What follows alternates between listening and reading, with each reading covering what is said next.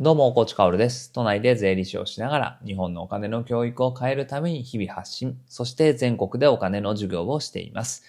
さて、えー皆さん明けましておめでとうございます。2024年もよろしくお願いします。皆さんは三が日ね、どんな感じで過ごしましたか？僕は実家に帰ったり、まあ、家でゆっくりしたりということで、えー家族と過ごす時間でした。えーまあ、毎年ね、えーこういう感じで過ごしていて、で、3日間はね、 Voicy をお休みさせていただくので、えー毎日配信をしている身からしたらね、もう話したくて話したくてしょうがないなという状況になるんですよね。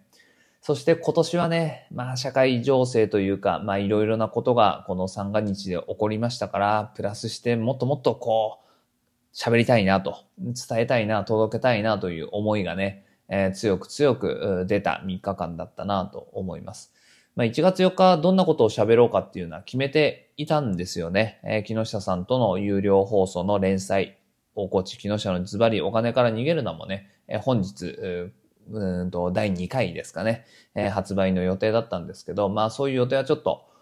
延期してね、まあ明日に延期するのかな。まあそんな感じで今日はね、ちょっと話したいことを話すというか、伝えたいことを伝える回にしたいと思います。まあどんなことを喋るか自分でもね、ちょっとわからないんだけれど、まあでもこの話題に触れないわけにはいけない、触れないわけにはね、いかないなと思って、まあ1月1日には能登半島地震、そして1月2日には JAL の航空機と海上保安庁の臨時便ですね。えーこれまさに震災の物資を届ける臨時便だったそうですが、それの衝突と、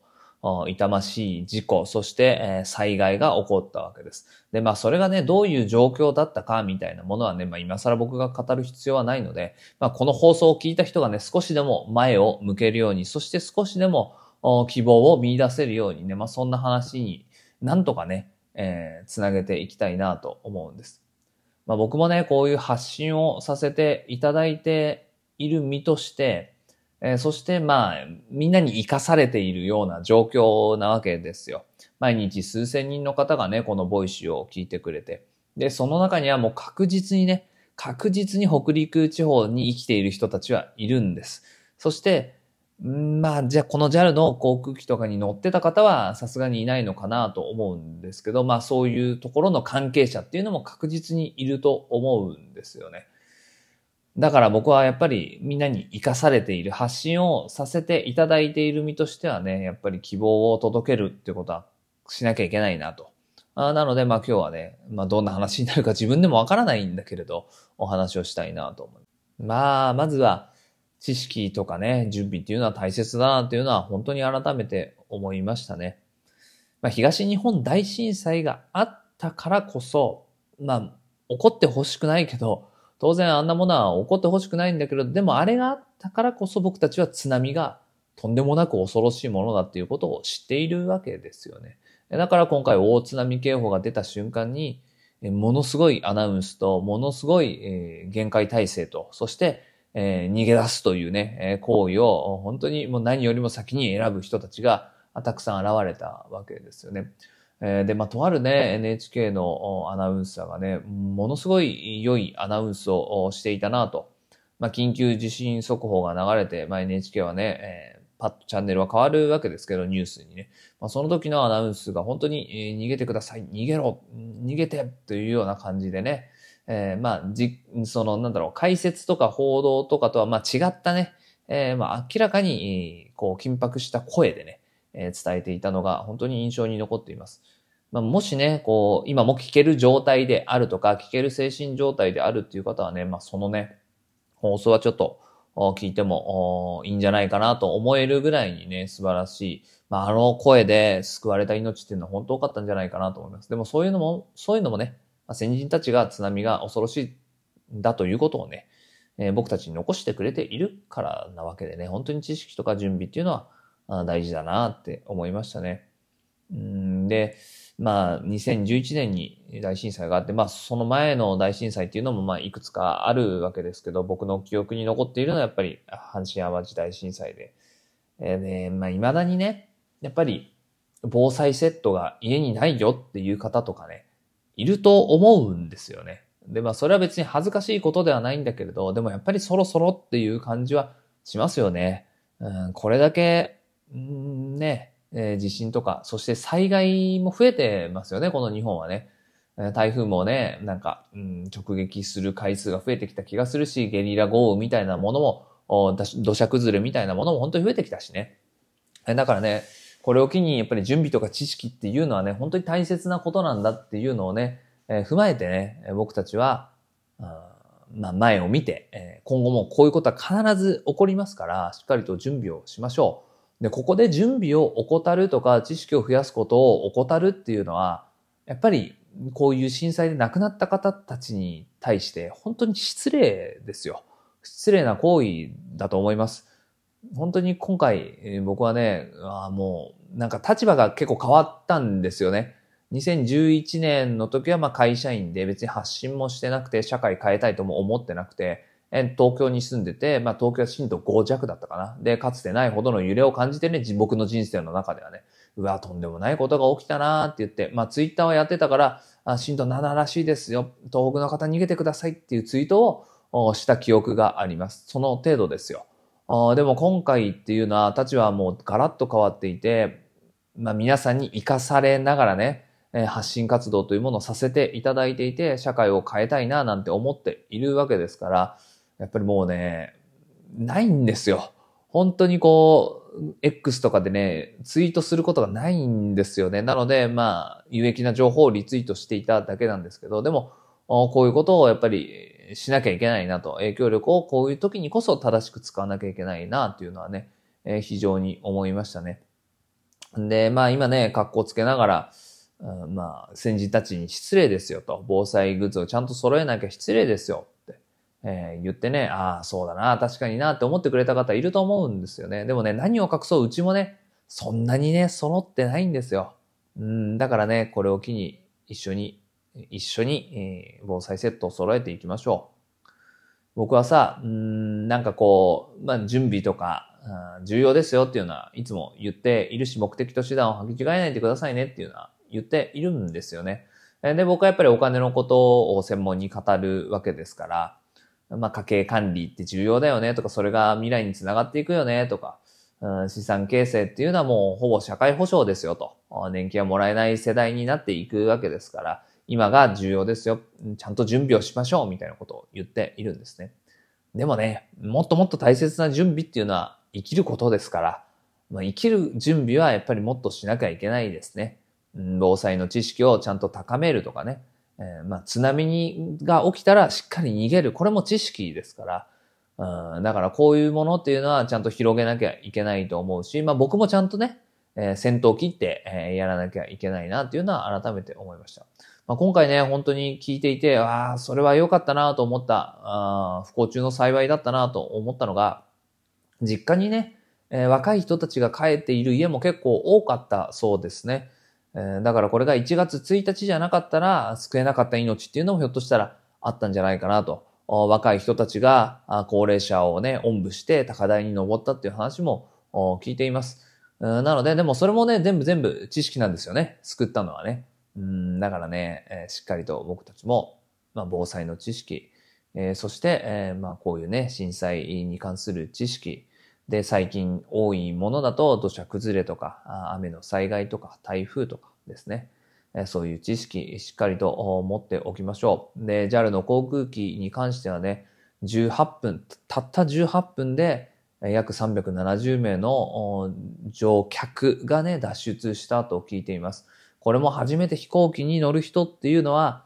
びっくりすると思うんですよね。僕は飛行機はよく乗るからさ、毎回毎回アナウンスを聞いているわけですよ。で、緊急脱出の時は荷物は全部捨てて、えー、身一つで出てくださいって言われてるから、まあその覚悟を持っていつもね、飛行機に乗っているんですよね。でも慣れてない人だと、やっぱり、え上にトランク入ってるんですけど、下にトランク入ってるんですけど、そこに大切なもの入ってるんですけどって躊躇すると思うんですよ。だからまあそういうのもやっぱり知識なんだなと。まあこういう情報っていうのも、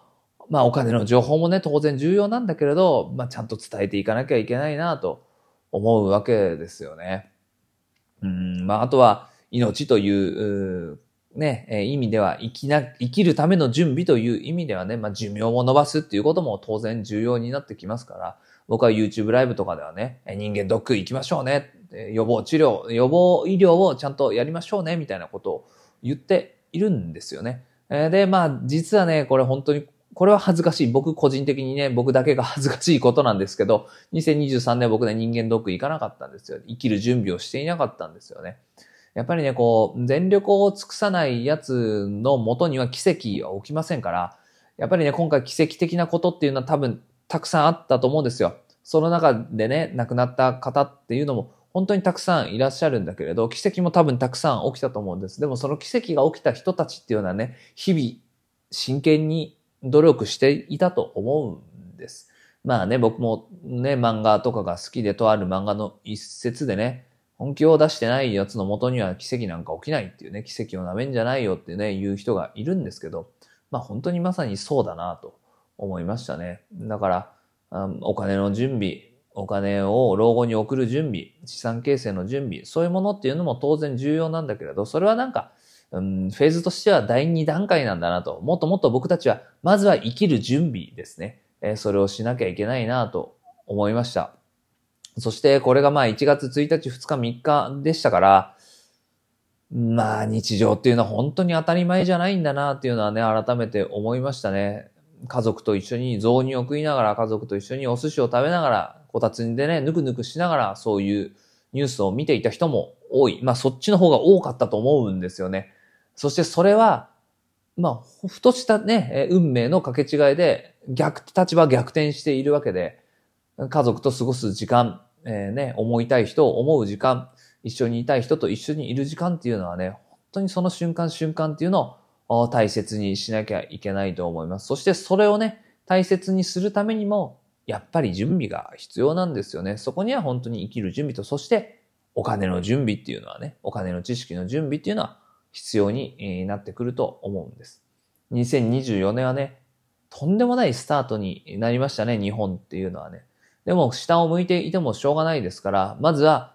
自分のね、目の前にある、やれることをやりましょう。そして余裕がある方っていうのはね、震災で辛い思いをされている方っていうのはたくさんいますから、僕はね、2011年、本当にあれを見ていて辛いなって思ったけれど、今はね、もう少し自分の中でできることが増えているんですよ。助けられる命は僕の力ではないかもしれないけれど、少しでも社会を良くすることっていうのはできるなと思うので、えー、しっかりとね、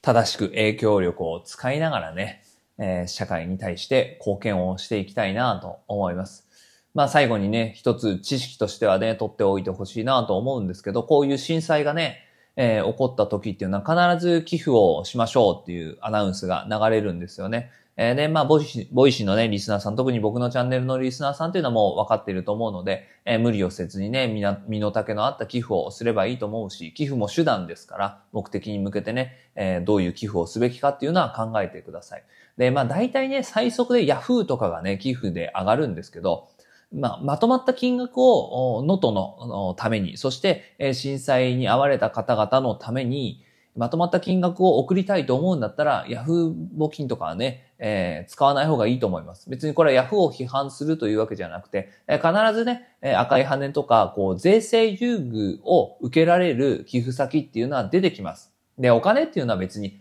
即刻送ったところで、えー、使われませんから、ね。えー、だから、こう、少し時間が経っても全然いいと思うんですよ。東日本大震災でまだ苦しまれている方っていうのはいるんです。13年経ってからもね。えだから全然急がなくていいので、まとまった金額を送りたいぞって思う方は必ずね、え寄付金税制、え寄付金控除とかですね。まあ、あとは、法人の方だったら、寄付金の税額控除。これが使えるような団体にね、しっかりと寄付をしていきましょ